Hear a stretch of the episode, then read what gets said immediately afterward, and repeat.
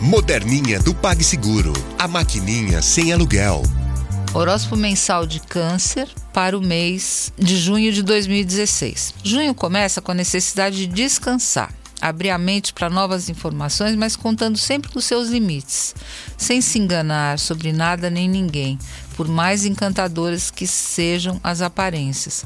Isso acontece porque no céu nós vamos ter uma configuração de Saturno, Júpiter e Netuno. E Netuno é o planeta da ilusão.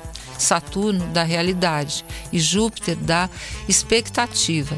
Então é uma situação de esperar demais, se iludir e no fim tomar um maior banho de água fria. A lua nova acontece no dia 4, em Gêmeos, e traz para você a necessidade de você descansar, alimentar a alma com poesia, sonhos bonitos, mas sem tirar o pé no chão como eu disse, estamos num momento em que as ilusões são muito perigosas. Saúde e bem-estar têm que permanecer como balizas, elementos principais de todas as suas escolhas até a terceira semana, porque aí o sol entra no seu signo e você fica com uma vitalidade melhor.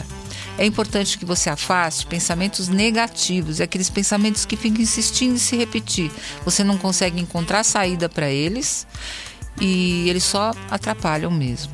Busque conforto em alguma crença ou filosofia de vida, porque isso vai ajudar você. Finalmente, no dia 20, o Sol entra em Câncer e libera altas doses de energia e disposição para você. Por ser o seu período de viver sonhos e inspirações, reserve os 10 dias finais de junho para se mimar um pouco, você merece. Qual?